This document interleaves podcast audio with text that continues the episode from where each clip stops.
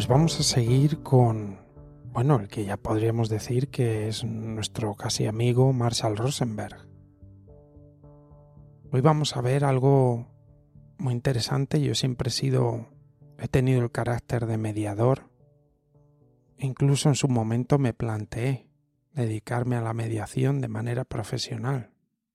Este capítulo tiene que ver con la resolución de conflictos y la mediación. Dice Marshall que su experiencia es que es posible resolver casi cualquier conflicto de manera positiva para ambas partes. Hace poco estuve en un conflicto entre dos personas y justo lo que sentí en ese conflicto era que faltaba, o sea, la idea que, que yo me hice y ahora cuando leo esto de Marshall Rosenberg, digamos que lo refuerza, es que faltaba una conexión humana entre esas personas que llegar a un acuerdo sobre lo que tenían que acordar no era difícil. Y esta es una conclusión ya un poco a priori antes de empezar que saco de todo esto.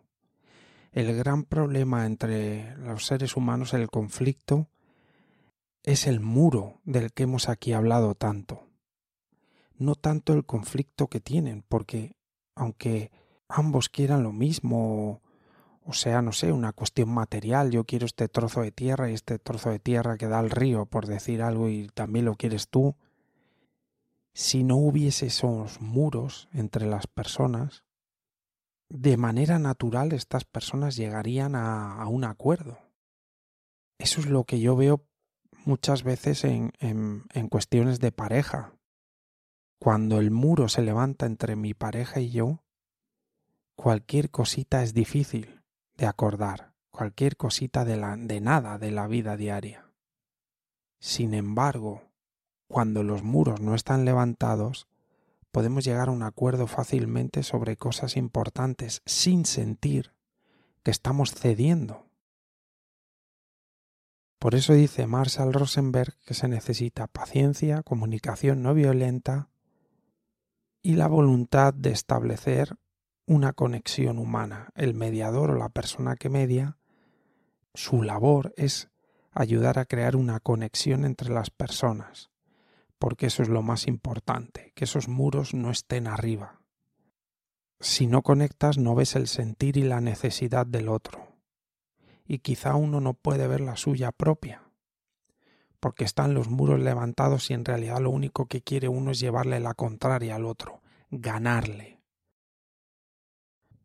el ser humano, que es tan científico y tan adulto, se comporta como un niño de cinco años y lo único que quiere es llevar la razón e imponerse al otro.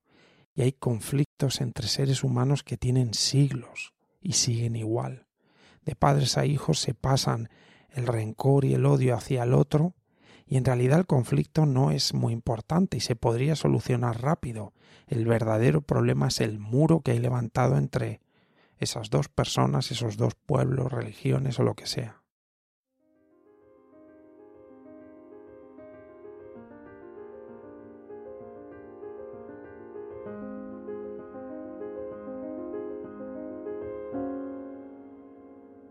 Claro, la problemática viene cuando para llegar a algún tipo de solución tienes que estar dispuesto a ver al otro como un ser humano, punto uno, y punto dos, tienes que estar dispuesto a escuchar lo que siente y lo que necesita. Y en cuanto se genera cierta empatía, dice Marshall Rosenberg que los conflictos se, se solucionan solos, se resuelven solos. Todos han de saber que la cuestión no va de que ellos consigan lo que quieren, que la cuestión va de poder saber lo que siente y necesita el otro. Dice Marshall que como mediador se trabaja con las dos partes para que conecten desde el respeto. Y es algo importante esto de que en la comunicación no violenta, en la mediación esta que propone Marshall, no hay que ceder y quedarte insatisfecho. Él buscaba que todos quedasen satisfechos en esa mediación, pero para que uno se quede satisfecho uno tiene que reconocer humanamente al otro.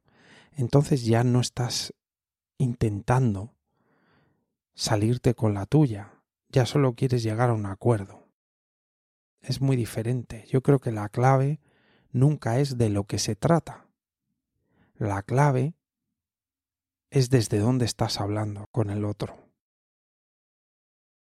Por eso dice Marshall que los mediadores, las personas que se dedican a la mediación de manera profesional, en general, en ningún caso intentan que las personas con las que van a mediar conecten entre ellas.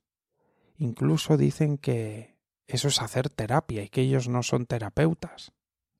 Que para qué van a necesitar que las gentes conecten humanamente. En este sentido del que estamos hablando. ¿Para qué saber cuál es la necesidad o el sentir del otro? Aquí de lo que se trata, incluso hay mediaciones que se hacen en dos habitaciones diferentes y el mediador va de una habitación a otra. Oye, que se propone esto. Ah, pues no, porque es total. El problema que yo veo con todo esto es que aunque se llegan a acuerdos, como me viene a la cabeza el conflicto de... ¿Te está gustando este episodio? Hazte fan desde el botón apoyar del podcast de Nivos. Elige tu aportación y podrás escuchar este y el resto de sus episodios extra. Además, ayudarás a su productor a seguir creando contenido con la misma pasión y dedicación.